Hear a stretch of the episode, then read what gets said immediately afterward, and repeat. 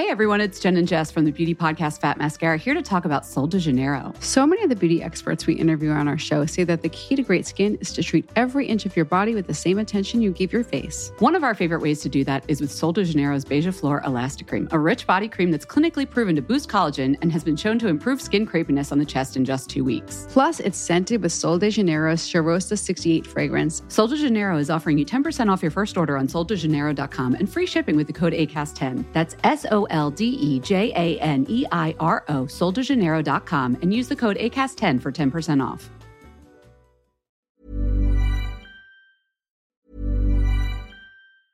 Hey, I'm Ryan Reynolds. Recently, I asked Mint Mobile's legal team if big wireless companies are allowed to raise prices due to inflation. They said yes. And then when I asked if raising prices technically violates those onerous two year contracts, they said, What the f are you talking about, you insane Hollywood ass? F- So to recap, we're cutting the price of Mint Unlimited from $30 a month to just $15 a month. Give it a try at mintmobile.com slash switch. $45 upfront for three months plus taxes and fees. Promo rate for new customers for limited time. Unlimited more than 40 gigabytes per month. Slows. Full terms at mintmobile.com. Life is made up of many gorgeous moments. Cherish them all, big and small, with Blue Nile. Whether it's for yourself or a loved one, Blue Nile's unrivaled selection of expertly crafted fine jewelry and statement pieces help make all your moments sparkle. Blue Nile's experts are on hand to guide you, and their diamond guarantee ensures you get the highest quality at the best price. Celebrate a life well lived in the most radiant way and save up to 30% at BlueNile.com. That's BlueNile.com. Heraldo Podcast, un lugar para tus oídos. Seremos una guía para que tu salud sea lo importante. Los mejores tips y consejos en Punto Saludable.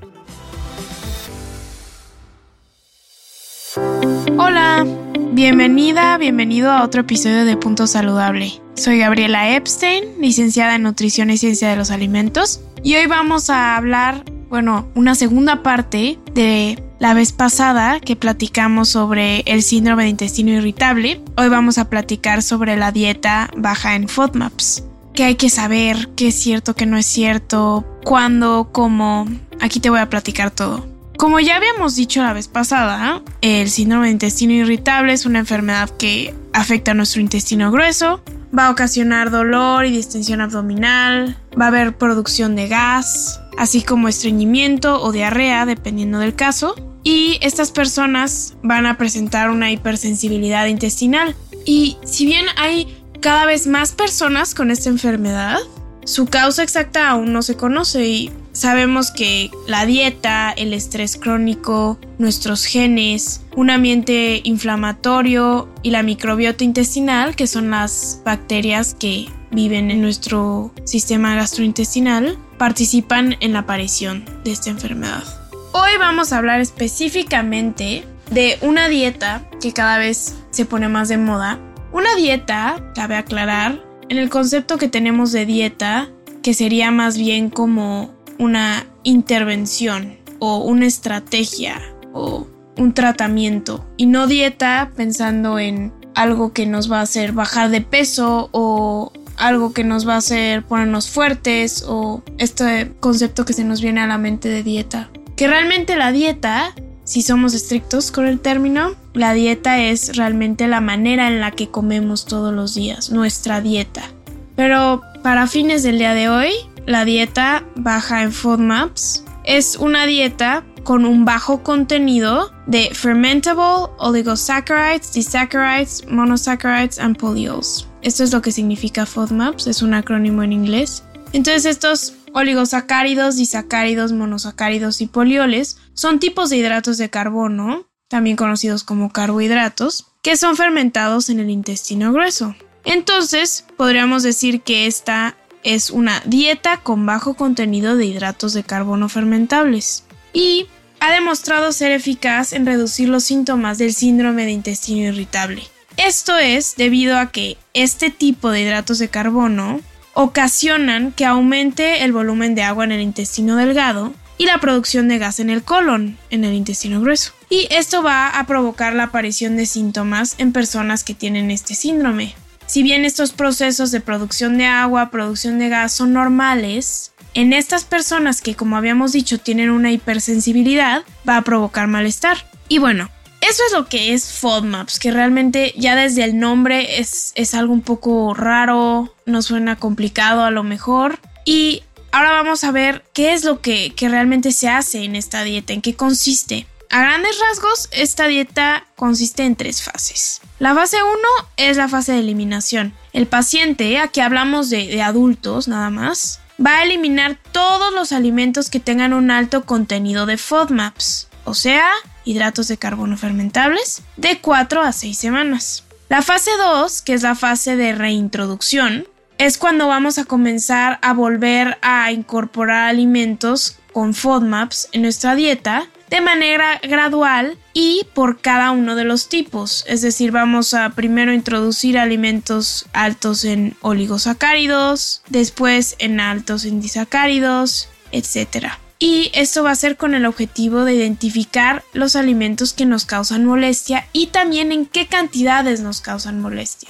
Porque puede ser que una porción no nos provoque ningún síntoma, pero ya dos porciones sí lo hagan y esta fase va a durar aproximadamente de 5 a 8 semanas. Y la fase 3, que podríamos llamar la fase de mantenimiento, es la parte en la que se crea un plan de alimentación a largo plazo que excluya los alimentos que ya comprobamos que nos causan malestar.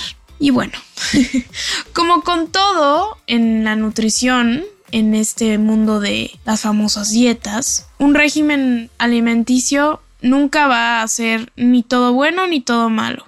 Y ciertamente con la dieta baja en contenido de FODMAPs hay varios peros. Lo que yo encuentro particularmente complicado de solucionar, hablando de la población en general, es que para comenzar con esta dieta hay que saber qué contiene cada alimento. Y si bien el contenido de un alimento podemos encontrarlo normalmente en la etiqueta, hablando de cuánta proteína o cuánta grasa tiene o el contenido de sodio.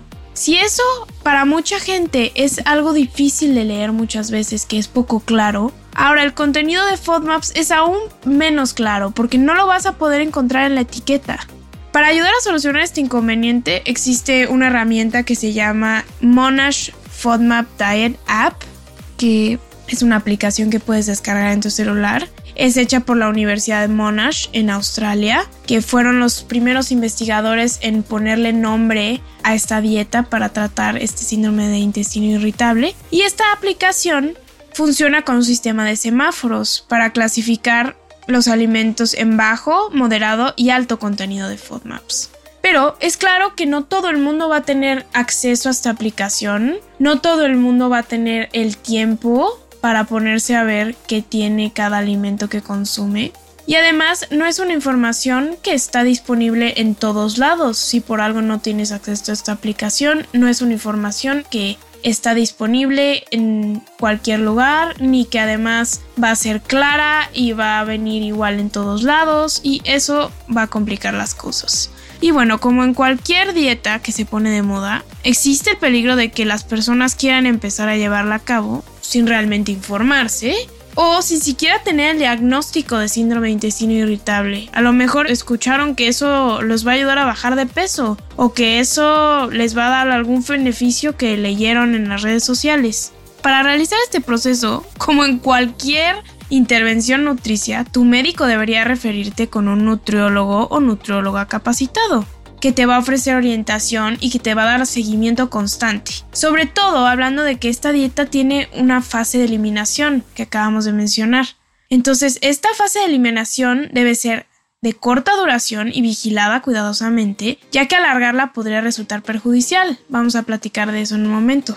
Y bueno, la dieta baja en contenido de FODMAPs debe implementarse definitivamente con cautela, él o la profesional de nutrición debería siempre evaluar si es el tratamiento adecuado según tu caso. Por ejemplo, puede llegar a ser poco adecuado en pacientes que tengan problemas con la restricción, como puede ser el caso de una persona con un trastorno de la conducta alimentaria, con una persona que tenga anorexia. Si tú sometes a una persona con anorexia a una dieta que remueve muchísimos alimentos, eso puede ser muy perjudicial es siempre importante ver cada caso qué es lo que le conviene. Y bueno, lo cierto es que no sabemos los efectos de esta dieta a largo plazo. Los hidratos de carbono fermentables son en las personas sanas parte importante, muy importante de la dieta, porque contribuyen a tener una microbiota intestinal sana. Y debido a que esta fase de eliminación quita alimentos que tienen estos hidratos de carbono fermentables, afectan la microbiota intestinal. Y esta situación sería especialmente grave hablando de personas que lleven a cabo esta dieta sin una orientación profesional y que puedan llegar a querer alargar la fase de eliminación demasiado tiempo. Y bueno, la evidencia disponible aún no nos dice con certeza si estos cambios en la microbiota que se llevan a cabo en la fase de eliminación podrían llegar a ser de importancia a largo plazo. Entonces, bueno, a manera de conclusión en este tema un poco complejo pero muy interesante, podríamos decir que si bien la intervención nutricia que cuenta con mayor información, que tiene mayor evidencia científica, ciertamente es la dieta baja en contenido de FODMAPs, no es la panacea, porque requiere conocimiento sobre el contenido de, de, estos hidratos de carbono fermentables en cada alimento. Eso puede ser algo que no sea viable para ti de acuerdo a tus recursos, a tu estilo de vida, al tiempo que tengas para dedicar a, planear lo que comes. Y bueno, eso va a resultar poco práctico y va a afectar la adherencia a la dieta. Entonces, eso puede ser un problema importante. También otra cosa que, que, sería importante concluir es que llevar a cabo esta dieta de la mano de un nutriólogo o nutróloga es crucial, crucial, crucial para obtener resultados favorables y además para no llegar a afectar nuestra salud. Y bueno, esta dieta no es para todos y no es una estrategia que debe ser utilizada a largo plazo, sino más bien es una herramienta para identificar los alimentos que provocan nuestros síntomas y de esta manera ir estableciendo un plan de tratamiento y que este plan pueda contribuir a aumentar la calidad de vida de estas personas, que es al final lo que buscamos con un tratamiento nutricional y lo que buscamos haciendo cambios en nuestro estilo de vida, realmente mejorar, mejorar esta calidad de vida. Muchísimas gracias por escuchar, nos vemos en la próxima, saludos. Escucha un episodio nuevo cada semana en las plataformas de El Heraldo de México